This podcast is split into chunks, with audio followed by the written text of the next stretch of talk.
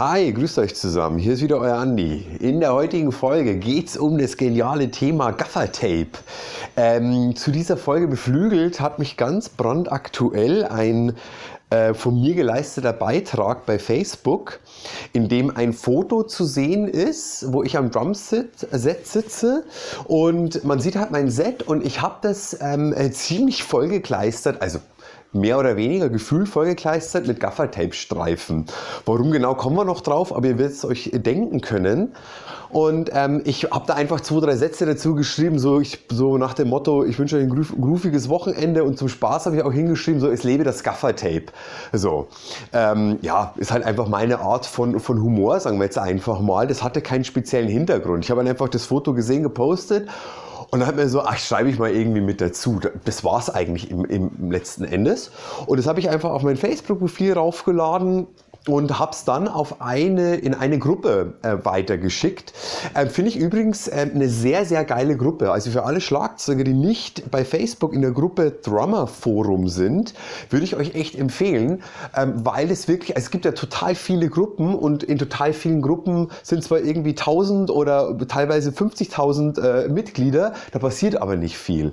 Und in dieser Gruppe, äh, die ist wirklich äußerst aktiv und wenn man da irgendwelche Fragen hat oder einfach nur ein Foto von seinem Drumset postet, kriegt man wirklich ganz, ganz viel Resonanz. Die Leute sind einfach sehr aktiv dabei, was ich echt super finde. Also erstmal da ähm, ähm irgendwie Glückwunsch an den Admin und auch einfach äh, wirklich mein, mein Respekt, weil die Gruppe äh, wirklich so super funktioniert. Und in diese Gruppe habe ich einfach dieses Bild praktisch äh, reingepostet oder den Post weitergeleitet einfach. Und äh, daraufhin, also es gab jetzt nicht unzählig viele Kommentare, aber doch schon irgendwie einzig, äh, einige zu diesem Thema äh, Gaffer. Und, und, weil ich halt die, vor allem die Snare ziemlich krass abgegaffert habe und ähm, auch einfach die Toms. Und ähm, das habe ich nicht gemacht zum Spaß, ähm, sondern das hat schon natürlich einen gewissen Grund. Ähm, und darauf möchte ich jetzt einfach mal eingehen, beziehungsweise diese Kommentare dazu, ähm, die haben mich so beflügelt, jetzt da gleich einen Podcast draus zu machen. Ähm, danke übrigens dafür an all die Leute, die da dann dementsprechend die Kommentare geschrieben haben. Und es ist wieder mal so ein Thema, das ich persönlich, ich finde es faszinierend und total interessant. Und auch einfach wieder die Leute so persönlich einfach so unterschiedlich ticken. Und um gleich das vorwegzunehmen, ich lasse da jeden seine Meinung. Ähm, ob Gaffertape ja, nein, Mongil-Tape ja, nein, äh, irgendwie dementsprechende Fälle kaufen ja, nein äh, und so weiter. Äh, ganz ehrlich, also meiner Meinung nach, das soll einfach einfach jeder machen, wie er drauf Bock hat, wie es für richtig hält oder wie es einfach seine Mittel zulassen. Ähm, weil ganz ehrlich, also ob ich mir für 8 Euro eine Rolle Gaffertape kaufe oder irgendwie, sag ich mal, ich spiele drei Toms und eine Snare und ich kaufe mir irgendwie extra äh, Fälle dafür von Remo oder von Evans, äh, zum Beispiel, ähm, zahle ich nicht 8 Euro, sondern zahle ich für vier Fälle effektiv, keine Ahnung, 70, 80 Euro. Ähm, ist natürlich einfach wirklich schon ein Preisunterschied. Ähm, ganz kurz zu der Story, wie das überhaupt dazu kam, dass ich meine Fälle so abgegaffert habe. Also ich gaffer eigentlich nicht mehr oder habe zum letzten Mal in meinem Leben gegaffert, ist übrigens ein geiles Wort oder gegaffert, ähm, 1900, also wirklich weiß ich nicht, es ist mindestens 15 Jahre her, ähm, weil ich ansonsten, also beziehungsweise ich habe mich halt irgendwann einfach mit dem Thema Drum-Tuning auseinandergesetzt. Ähm, da gibt es ja, finde ich, zwei Leute, vor allem in Deutschland, die da äh, sehr bekannt geworden sind. Einmal Manny von, von Bohr, ähm, mit dem habe ich mich aber nie beschäftigt. Allerdings habe ich mal die DVD in die Hände bekommen von Udo Masshoff. Und äh, der ist ja auch hier in Berlin vor Ort und der ist mir auch schon ein, zwei Mal über Weg gelaufen. Und ich finde den Typen total genial. Also der baut Schlagzeuge, einfach die nur super sind. Der hat so viel Ahnung vom Drum-Tuning und den seine Drumsets klingen so unglaublich gut, beziehungsweise was er daraus macht, klingt unglaublich gut. Ähm, also von dem her ähm, wirklich äh, super. Ähm, und die Sache ist die, aber ich habe mich natürlich irgendwann mit 15, 16 auch mal hingesetzt und einfach mal begonnen, daran rumzuschrauben. Aber das Thema Drum Tuning, das wird vielleicht nochmal irgendwie ein extra Podcast, weil es geht ja um das schöne Thema Gaffertape. Und natürlich, bevor ich mich damit mit dem Tuning auseinandergesetzt habe und überhaupt mal, bevor ich geschnallt habe, dass das Resonanzfell so unglaublich wichtig ist. Also da war ich auch schon irgendwie 16 oder so. Ich habe mir halt da die, die Jahre zuvor nie Gedanken drüber gemacht. Das war halt das untere Fell, das war drauf. Habe ich nie auch nur eine Schraube angefasst. Und ich meine, früher hast du irgendwie Pins, Remo Pinstripes gespielt, hast du draufgehauen, wenn es irgendwo gequietscht hat und irgendwelche Obertöne da waren, die dir nicht gefallen haben. Taschentuch drauf, äh, Gaffertape drüber, macht noch Bömm, passt und, und gut ist. Ähm, das kann man natürlich aus ganz pragmatischen Zwecken machen, wenn man es einfach nicht besser kann und nicht besser weiß. Wenn einem der Sound dann trotzdem total gut gefällt, Jackpot. Also dann ist es natürlich super. Aber äh, gut, als ich so 15 war, da ging es mir eher um, um was anderes, sag ich mal so. Und ähm, Genau, und die ganzen letzten Jahre habe ich es total auch gemocht, einen sehr, sehr offenen Drum-Sound äh, zu haben.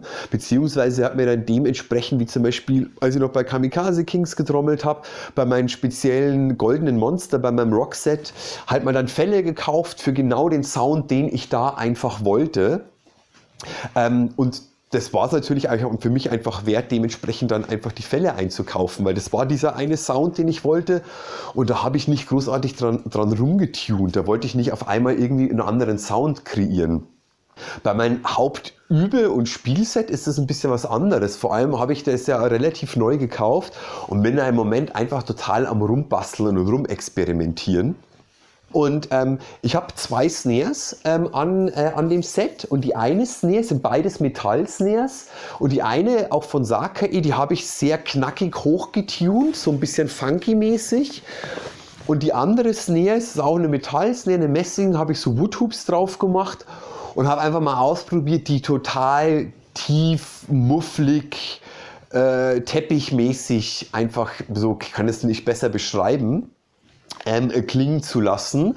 Und ähm, bin da ein total pragmatischer Typ. Also habe ich halt eben dementsprechend äh, das Gaffertape rausgeholt, habe einfach äh, damit rumexperimentiert, mit, mit welcher sozusagen Stimmung und mit welcher Dämpfung das einfach für mich irgendwie gut klingt und funktioniert. Und ich habe sogar was gemacht, was ich vorher noch nie in meinem Leben gemacht habe.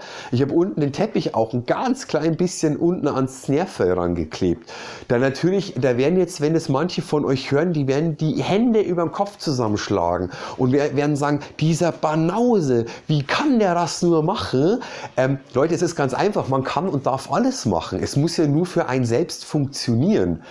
Und ey, ich rede jetzt nicht davon, mit ihr seid für eine High-End-Produktion in einem Superstudio eingeladen und ihr müsst hier, was weiß ich, für welche Sounds sozusagen abliefern. Ich rede einfach für euch vom Hausgebrauch, aber so, dass ihr trotzdem damit einfach glücklich ähm, seid, damit, was ihr da einfach tut und nicht einen schlechten Kompromiss eingeht. So. Und ähm, das Witzige dabei fand ich, weil auf dieses Thema Gaffertape so krass eingegangen wurde in diesen Kommentaren. Also die Leute haben ganz unter, die wurden nicht, äh, was heißt, also das, das war jetzt kein, also der eine hat so ein bisschen als Shitstorm betitelt. Das habe ich persönlich, würde ich das niemals so empfinden, weil wie das halt heutzutage ist in den sozialen Medien, wo du überall irgendwie einen Like-Button machen kannst oder einen Dislike-Button oder halt einfach dein, dein Senf dazugeben kannst, also deine, deinen Kommentar abgeben kannst. Ähm, ich hätte es aber gar nicht so erwartet. Also, weil, wie gesagt, ich habe diesen für mich witzigen Kommentar mit, ne, es lebe das Gaffertape, einfach nur hingeschrieben aus so einer Laune, habe mir da gar keine Gedanken mehr drüber gemacht.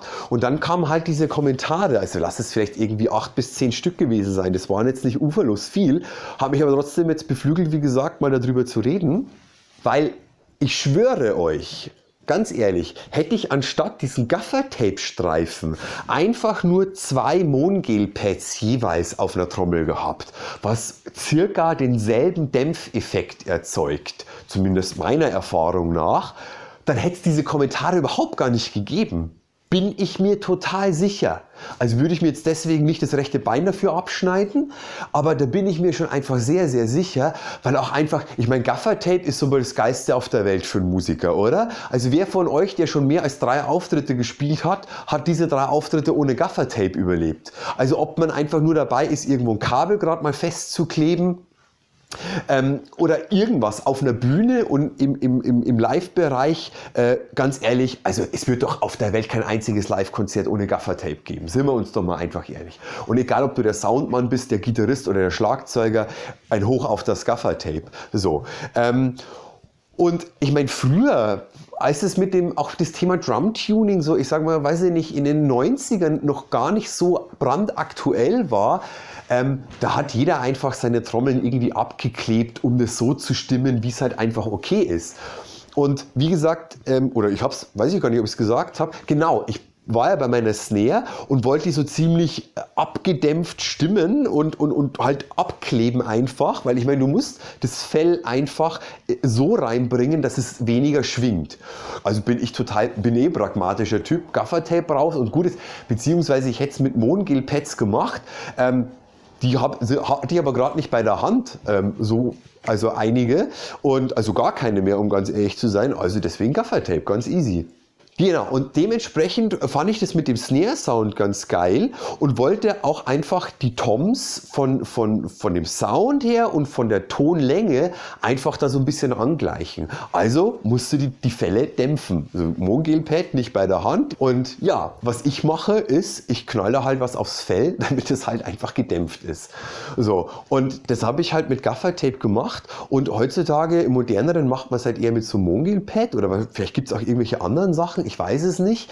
Ähm, aber letztendlich, ja, ich bin einfach der Meinung, es ist doch kackegal, ob ob du da, ich habe auch schon teilweise meinen Geldbeutel rausgeholt, also der ist so aus Leder, das geht ganz gut und einfach auf die Snare draufgelegt. Ähm, du siehst auch irgendwelche Videos, äh, da haben die Leute irgendwas anderes auf den Fällen draufgelegt und da habe ich so das Gefühl, wenn es irgendwie was Modernes ist oder wenn es was ganz was anderes ist, dann wird es, glaube ich, akzeptiert und wenn man aber was macht, was irgendwie man vor 30 Jahren gemacht hat, aber so ein bisschen aus der Mode kam, ähm, dann, dann wird es irgendwie so ein bisschen verpönt. Und um ehrlich zu sein, das ist ja alles total okay. Ich kapiere es nur nicht so wirklich. Weil, wie gesagt, eigentlich geht es nur darum, dass es für einen selbst gut funktioniert. Und ähm, ich meine, das andere ist noch, sind wir uns doch mal ehrlich, Hand aufs Herz, es kommt doch total darauf an, wer das macht wenn es Leute machen, die total anerkannt sind, die irgendwie international erfolgreiche Schlagzeuger sind oder einfach anerkannt für das in dem Ding, was sie da genau tun, ähm, dann wird das ganz anders aufgefasst. Ich meine, ich bin weder ein bekannter Schlagzeuger, noch bin ich irgendwo besonders anerkannt, außer vielleicht in meinem näheren Umfeld und bei meinen Schülern oder so. Ähm, also wird es natürlich ganz anders kritisiert. Wenn jetzt Jojo Meyer auf einmal auf einem Drum-Festival spielen würde und er hätte seine Toms so abgeklebt wie ich und halt nicht einfach irgendwie ein Mongel-Pad drauf, sondern halt mit Gaffer-Tape, ähm, dann wird da draus eine ganz andere Sache werden. Die Leute würden wahrscheinlich sagen, hä, was ist für ein Idiot so, der kann ja seine Toms nicht stimmen oder das praktisch assozi assoziiere ich damit ganz automatisch, sondern es ist ja irgendwie Jojo Meyer und das wäre dann eine ganz, ganz andere Sache. Und ich persönlich war jetzt mit dieser Gaffer-Tape-Methode, ich fand es erstens total witzig, mal wieder diese Tom-Fälle so abgeklebt zu sehen, wie ich das, das letzte Mal, weiß ich nicht, mit 15, 16 gewohnt war. Ähm, und einfach darauf zu spielen, für mich vom Sound her total okay. Und ich bin da einfach äußerst pragmatisch und mache es dann einfach so, wie ich da in dem Moment Lust drauf habe. Und es ist alles total legitim. Und wenn ihr einfach irgendwann Bock habt, und knallt da irgendwas auf die Fälle und es ist einfach gerade ein Sound, ähm, den ihr cool findet. Ich meine mal ganz ehrlich, mittlerweile gibt es Vorrichtungen, wo du speziell ein Splashbecken auf das Schlagfell der Snare montieren kannst. Weil irgendwann so diese, ich weiß gar nicht, Drum and Bass Schlagzeuge würde ich mal vermuten oder so Typ wie Jojo Meyer angefangen haben, da soundmäßig auszuprobieren, da irgendwelche Rasseln draufzulegen, ähm, irgendwelche Sachen halt auch einfach so ein Becken und es ist doch total geil. So und da gibt gibt sogar irgendwann professionelle Vorrichtungen dafür. So, mal ganz ehrlich, hätte vor 25 Jahren einer ein Splashbecken auf die Snare gelegt und es so gespielt. Ich weiß, hat das einer gemacht vor 25 Jahren? Ich hätte es nicht gesehen. Äh, wäre ich mir nicht sicher gewesen, ob das dann so cool gewesen wäre. Vielleicht ist es irgendwann in 20 Jahren so weit und das ist wieder total out und man sagt sich, man legt doch kein Splashbecken mehr auf die Snare. Mal Leute, ganz ehrlich, da auch ein Kommentar war irgendwie so, ähm, so nach dem Motto, diese Zeiten sind doch vorbei. Also ich verstehe nicht warum. Also warum sollte diese Zeit vorbei sein, wo man einfach ein Fell dämpft, indem man einfach Gaffertape draufklebt? Also ist persönlich für mich nicht so ganz klar, aber das Geile ist ja, das darf ja jeder machen, wie er es selber gut findet. So. Und das ist ein Sound, Das ist einfach eine, eine Soundästhetikfrage. Und das andere ist ganz einfach, ja, ich meine, weißt du, was du tust und machst es? Machst du das aus einem faulen Kompromiss oder weißt du, was du tust und sagst du einfach, hey, das erfüllt meinen Zweck? Und ich meine, die Leute kommen auf die, auf die, es gab schon irgendwie Sachen, da wurden sich irgendwie diese Krabbeltunnels gekauft, vor die Bassdrum geknallt, um da Mikrofone reinzulegen, das mit Decken ab, äh, ab äh, noch zu überstülpen, äh, um da noch irgendwelche Subbässe einzufangen. Ähm, die Leute haben sich irgendwann Centstücke auf die Bassdrum-Klöppel ähm, einfach drauf gemacht, damit es der total brachialste Kick wird auf der Bassdrum und so weiter. Und es sind einfach alles Methoden, finde ich, das ist doch super. Also ähm, gut, meine Gaffer-Tape-Methode war halt nichts Neues, Innovatives, sondern das ist halt eher irgendwie ziemlich, ja, nennen wir es einfach mal Oldschool. So viel zu dem Thema Gaffer-Tape. Das war es jetzt, glaube ich, im Großen und Ganzen. Also, wie gesagt, ich bin da total offen und gaffert euch ein ab, äh, macht es. Äh, und wenn ihr natürlich sowieso den total offenen Drum-Sound irgendwie gerade wollt, dann braucht ihr es sowieso nicht. Und von dem her möge das Gaffer mit euch sein. Euer Andi und ich wünsche euch was. Bis demnächst. Ciao.